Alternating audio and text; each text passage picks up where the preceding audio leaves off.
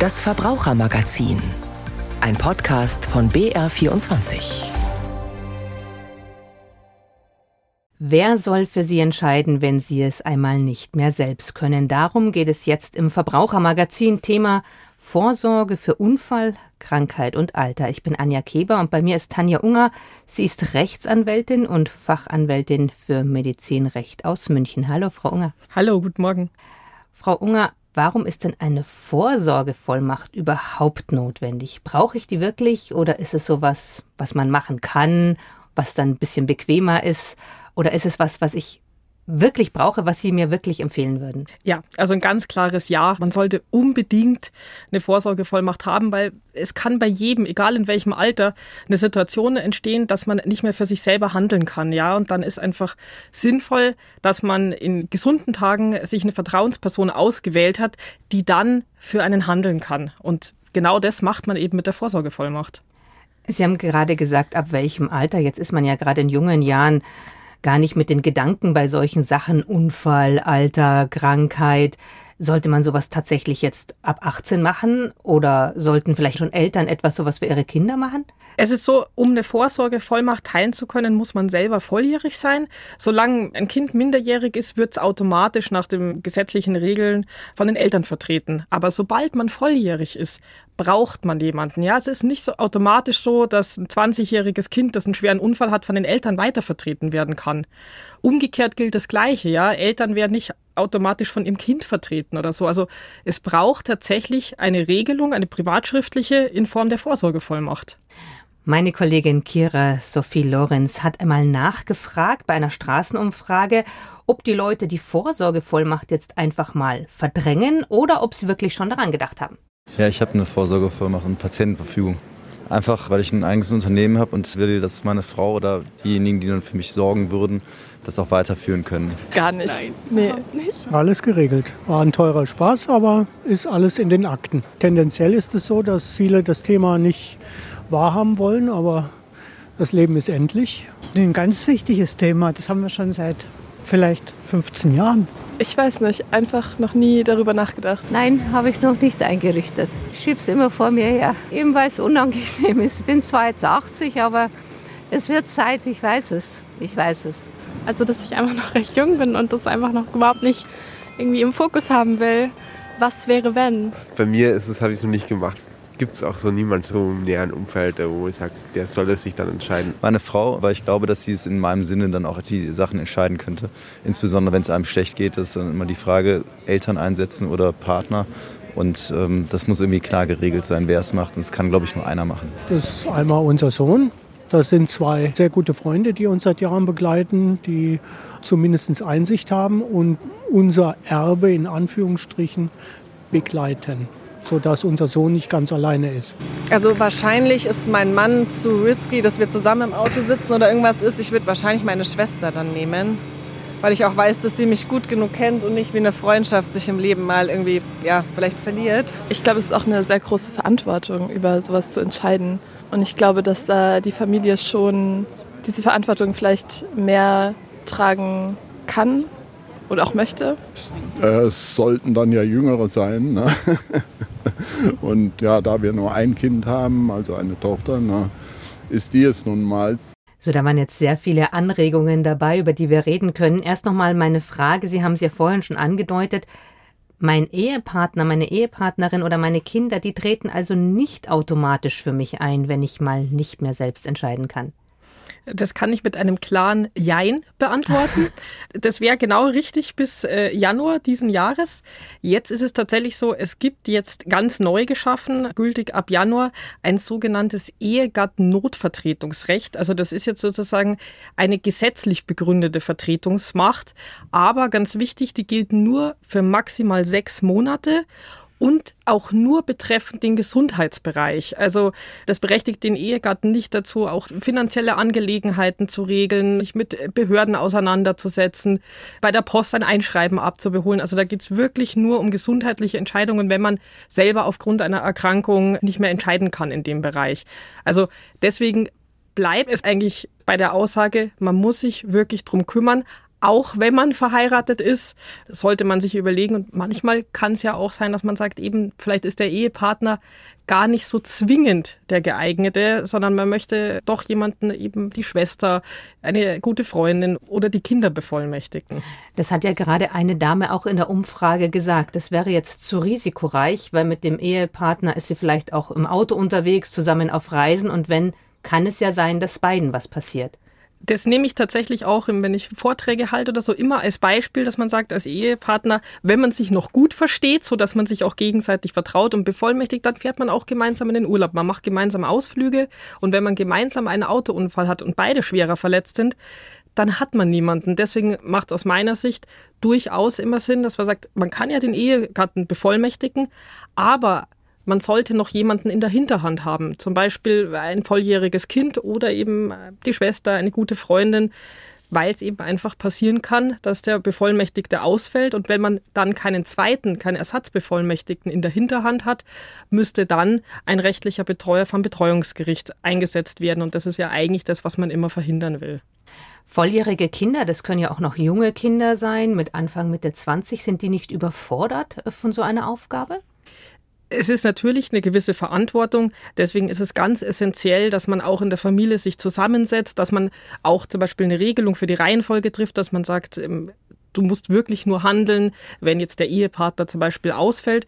Und ganz wichtig ist, dass man natürlich in den verschiedenen Bereichen demjenigen auch sagt, was einem wichtig ist. Also für den Gesundheitsbereich macht man das mit der Patientenverfügung, aber auch bei anderen Angelegenheiten, also auch dann jüngere Bevollmächtigte, die Kinder sollten zum Beispiel wissen, wo sind wichtige Ordner, ja, gibt es bei den Versicherungen, gibt es da Ansprechpartner, dass die auch die die Telefonnummern haben oder so, dass die so ein bisschen aufgefangen werden. Und natürlich kann man auch sagen, man setzt zwei Bevollmächtigte ein, die dann bei gewichtigen, schwierigeren Entscheidungen gemeinsam handeln sollen. Also da ist man in der Gestaltung sehr frei, wie man das zum Beispiel innerhalb einer Familie auch regelt.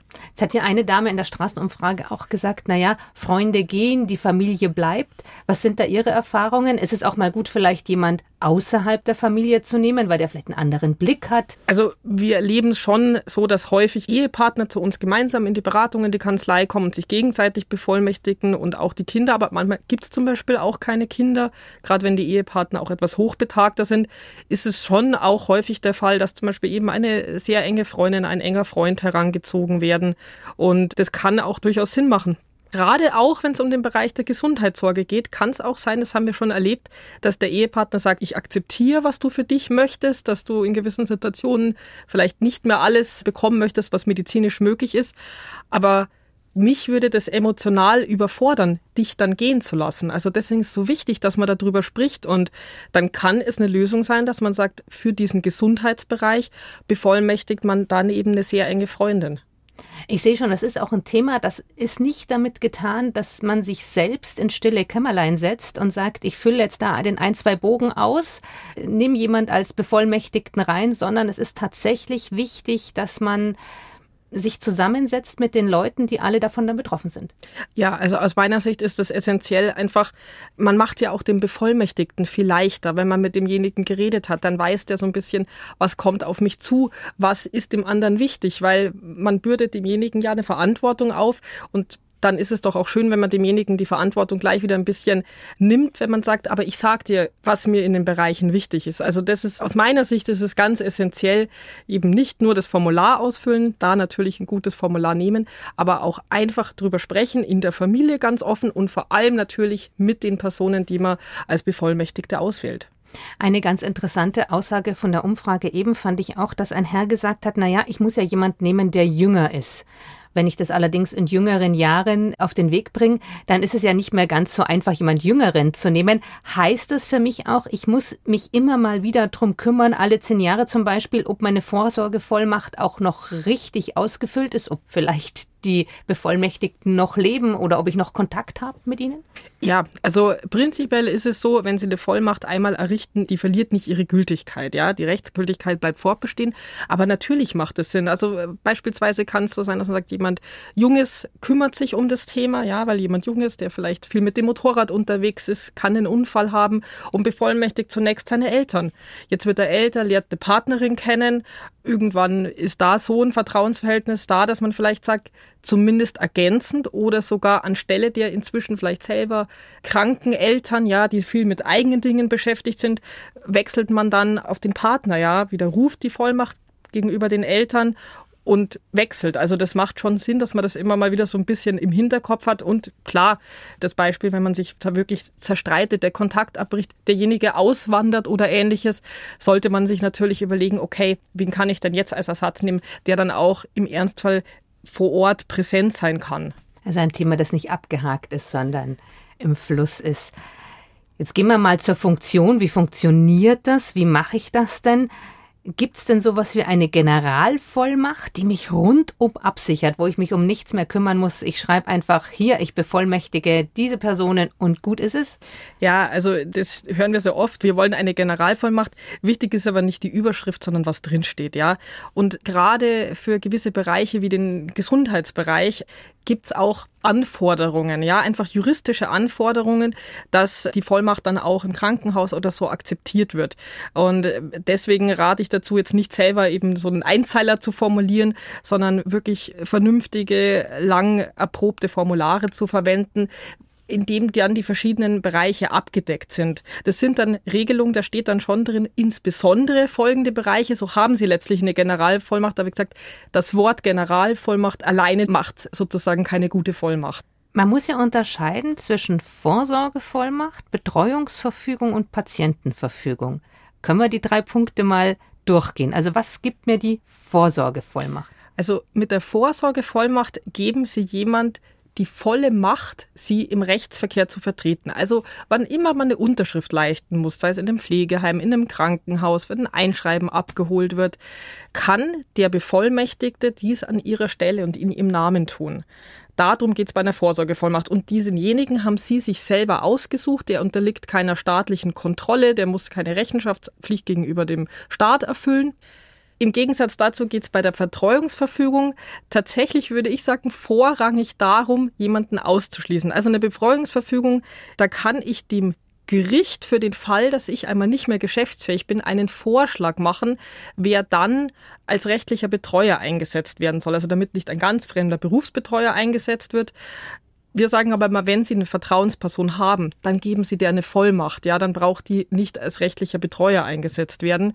Und deswegen geht es vor allem darum, es kann ja sein, dass man niemanden hat, also niemanden auch in der Familie, dem man so sehr vertraut, dass man ihm eine Vorsorgevollmacht gibt oder mit dem man sogar zerstritten ist. Dann kann man in der Betreuungsverfügung auch zum Beispiel vermerken, wenn ich einmal eine Betreuung brauchen sollte, aber bitte nicht meinen Stiefvater XY. So kann man für das Gericht klar machen, weil das Gericht, wenn es keinen Bevollmächtigten gibt, schauen die natürlich schon im nahen Umfeld, gibt es da jemanden? Und so kann ich das Gericht wissen lassen, diese Person bitte nicht, das möchte ich nicht. Also ist der Ausschluss vielleicht sogar wichtiger als die Benennung in bei dem der, Fall. Bei der Betreuungsverfügung, genau. Und eine Betreuungsverfügung ist eine Möglichkeit für Leute, die einfach niemanden haben. Leider in unserer Gesellschaft kommt es immer wieder vor. Hochbetagte Leute, häufig sind es Frauen, wo die Männer vor verstorben sind, die haben keine Kinder und haben niemanden. Die haben in der Betreuungsverfügung die Möglichkeit zum Beispiel, wenn sie mit einem bestimmten Betreuungsverein Kontakt haben und sagen, dort die Mitarbeiter, die erscheinen mir alle seriös, das entscheiden mir in Ordnung, dann kann man dem Gericht sagen, man hätte gerne eine Person aus diesem Verein. Man kann nicht die konkrete Person benennen, weil vielleicht ist die dann gerade kapazitätsmäßig nicht verfügbar, aber zumindest kann man so die Einrichtung benennen, ja. Die Patientenverfügung ist was ganz anderes. Ja. Bei der Patientenverfügung geht es darum, dass man für den Fall, dass man selber einmal nicht mehr entscheiden kann, für bestimmte Situationen, beispielsweise ein irreversibles Koma, regelt, ob man dann noch lebensverlängernde Maßnahmen möchte oder nicht, sondern nur noch lindernde Maßnahmen und in diesem Zustand alsbald dann an der Grunderkrankung versterben will. Also da füllt man sozusagen für den Gesundheitsbereich für gewisse Situationen vorher aus, was man dann möchte und die Patientenverfügung umzusetzen falls diese Komasituation beispielsweise eintritt, das ist dann die Aufgabe des Bevollmächtigten. Also der geht dann mit der Patientenverfügung zu den Ärzten und sagt, lest euch das durch, sprecht mit mir über die Situation. Ist die einschlägig oder nicht, weil das ist der Wille des betroffenen Patienten. Ist aber auch wahnsinnig schwierig, in einem gesunden Zustand darüber zu urteilen, was man später, wenn man in einem nicht mehr gesunden Zustand ist, gerne entscheiden oder nicht entscheiden möchte oder was man dann möchte, oder? Also Ich glaube, dass es gerade auch für jüngere Menschen häufig schwierig ist, weil man ja auch immer noch diese Hoffnung hat, die Medizin entwickelt sich weiter, vielleicht ähm, habe ich doch mal später noch eine Chance. Aber Sie müssen das immer so sehen mit einer so einer Standardpatientenverfügung.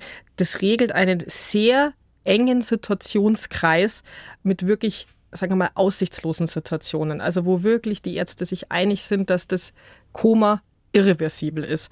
Oder eine Demenz, die so weit schon fortgeschritten ist, ja auch nicht heilbar ist, dass derjenige so weit sozusagen schon weg ist vom Leben, dass er selber nicht mehr Essen und Trinken zu sich nehmen kann, auch wenn man versucht, ihn zu füttern. Also das sind wirklich Situationen, wo es um absehbare Zeiträume gibt und vor allem wirklich aussichtslose Zeiträume und ähm, Situationen. Und da erleben wir schon so, dass also gerade ab einem gewissen Alter die Leute sagen, klar, was an Chancen da ist, will ich wahrnehmen, aber wenn ich sag mal 99 Prozent sicher ist, weil die 100 Prozent gibt es in der Medizin nicht, dass man aus dieser Situation nicht mehr rauskommt, dass man nie wieder in bewusstes Leben zurückkommt, dass man nicht mehr kommunizieren kann, dann ist es schon so, dass viele Leute sagen, okay, das ist für mich wirklich der Punkt das will ich nicht. In so einem Zustand will ich dann nicht mehr am Leben erhalten werden. Also die Patientenverfügung lebt von ihren Verboten. Ja, sie setzt der Medizin Grenzen für eng umrissene, sehr massiv einschränkende Situationen.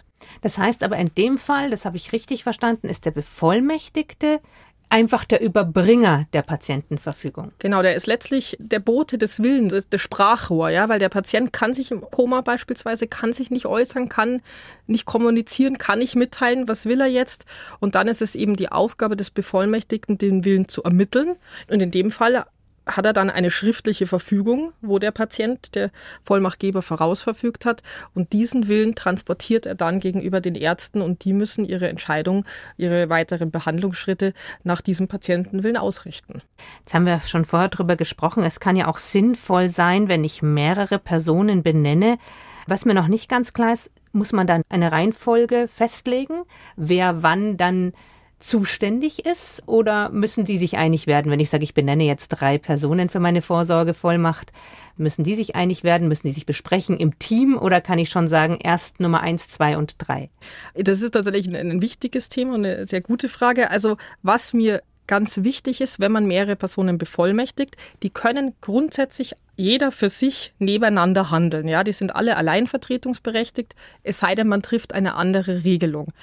Ganz wichtig, man sollte für jede Person, die man bevollmächtigt, ein eigenes Formular verwenden. Ja, nicht mehrere zusammen und mit Sternchen und anfügen oder so, weil das ist dann auch im Rechtsverkehr sehr schnell sehr unübersichtlich. Und man sollte auch nicht auf das Formular draufschreiben, erster Bevollmächtigter, Ersatzbevollmächtigter, nächster Ersatzbevollmächtigter, weil es dann im Rechtsverkehr, wenn doch mal der Ersatzbevollmächtigte handeln soll, schwierig wird, da müsste er immer nachweisen, warum der Hauptbevollmächtigte gerade nicht kann, teilweise mit tagesaktuellem Attest. Also Sie können aber natürlich intern, und das machen die allermeisten, eine Regelung treffen, dass man sagt, also vorrangig ist einfach mein Ehepartner der bevollmächtigt. Aber wenn eben wir beide den Unfall haben, dann soll die älteste Tochter, danach soll der jüngere Sohn. Und dann kann man das auf ein separates Blatt, eine sogenannte Innenverhältnisregelung, festlegen, weil ganz schwierig wird, wenn man eben sagt, es müssen alle gemeinsam handeln. Was machen sie dann, wenn einer ausfällt? Dann sind die anderen zwei plötzlich auch handlungsunfähig. Das heißt, die anderen beiden Vollmachten sind dann auch nichts mehr wert, was dazu führen würde, dass man jetzt doch wieder einen rechtlichen Betreuer braucht. Wenn Sie jetzt auf Ihre Berufspraxis auch schauen, was ist denn der größte Fehler, der gemacht wird in diesem Bereich bei der Vorsorgevollmacht? Gibt es irgendwas, was wir jetzt den Hörerinnen und Hörern mitgeben können? Das muss man unbedingt vermeiden gar nichts zu tun. Das kann ich nur noch mal sagen. Also gar nichts tun, zu sagen, ich, ich bin überfordert und schieb's vor mir her. Lieber nehmen Sie sonst einmal das Geld in die Hand und gehen zum Anwalt oder so, weil bevor die Formulare unausgefüllt in der Schublade liegen und irgendwann kann bei jedem einfach der Ernstfall passieren. Was ansonsten wichtig ist, niemals das Original aus der Hand geben. Also das ist was, was ich an die Bevollmächtigten richte, weil sei es im Krankenhaus, sei es im Pflegeheim, so ein Dokument kommt so schnell weg. Und dann hat man genau das Problem, jetzt sagen wir mal, derjenige hat eine fortgeschrittene Demenz, kann also keine neue Vollmacht erstellen und jetzt ist plötzlich das Original verschwunden und ohne Original kann ich im Rechtsverkehr nicht handeln. Und dann wäre man wieder vor der Situation, jetzt müsste man doch zum Betreuungsgericht gehen, obwohl es mal eine Vollmacht gab. Also wichtig, immer nur Kopien an Einrichtungen überlassen, niemals das Original aus der Hand geben. Und für den Vollmachtgeber ist es auch so, manche sagen, ja, ich eine Vollmacht, die gilt ab sofort. Ja, die gilt nicht erst, wenn man geschäftsunfähig ist, sondern die gilt ab sofort. Man muss die auch nicht gleich dem Bevollmächtigten aushändigen. Wichtig ist nur, sie muss eben auffindbar sein, das Original. Also die Bevollmächtigten müssen wissen, wo ist sie im Ernstfall, wie kommen sie hin und damit die Bevollmächtigten überhaupt informiert werden können, dass der Vorsorgefall sozusagen eingetreten ist, ist es mir ganz, ganz wichtig, man sollte unbedingt im Geldbeutel ein kleines Kärtchen bei sich führen, bei der Krankenversichertenkarte, beim Personalausweis, wo zumindest die aktuellen Telefonnummer der Bevollmächtigten draufstehen sollen, dass wenn man zum Beispiel nach einem Unfall ins Krankenhaus eingeliefert wird, die Ärzte nicht lange recherchieren müssen, sondern sofort sehen, oh, da ist meine Kontaktperson, mit dieser Kontaktperson kann ich sprechen und kann über die weitere weiteren Entscheidungen auch in gesundheitlicher Hinsicht reden. Jetzt machen wir es mal ganz praktisch. Wo bekommt man denn Vordrucke für eine Vorsorgevollmacht, wenn jetzt jemand uns gehört hat und gesagt hat, ich muss es jetzt angehen? Wo bekomme ich so einen Vordruck? Ja, also wo ich absolut zuraten kann, sind die vom Bayerischen Justizministerium. Ja, da gibt es eine Vorsorgebroschüre, auch mit einem Heft dabei, wo noch viele Dinge nochmal erklärt sind. Und die Vorsorgebroschüre für Unfall, Krankheit und Alter, die kriegen Sie in jedem gut sortierten Buchhandel, die kann man im Internet bestellen. Also die kriegen Sie überall, kosten ein paar Euro. Und da haben Sie die Vordrucke drin mit Erklärungstext. Das ist ein großes Gremium, die da immer zusammentreten und schauen, dass die auch auf neuesten Stand sind. Da haben Sie wirklich wirklich eine valide Regelung, mit der sie im Alltag sozusagen gut zurechtkommen in allen Bereichen, plus ergänzend eben die Bankvollmacht, was ich schon angesprochen hatte. Soweit alles rund um die Vorsorge für Unfall, Krankheit und Alter. Das war das Verbrauchermagazin. Vielen Dank an Tanja Unger. Sie ist Rechtsanwältin und Fachanwältin für Medizinrecht in München. Vielen Dank für das Gespräch. Vielen Dank. Am Mikrofon verabschiedet sich Anja Kieber.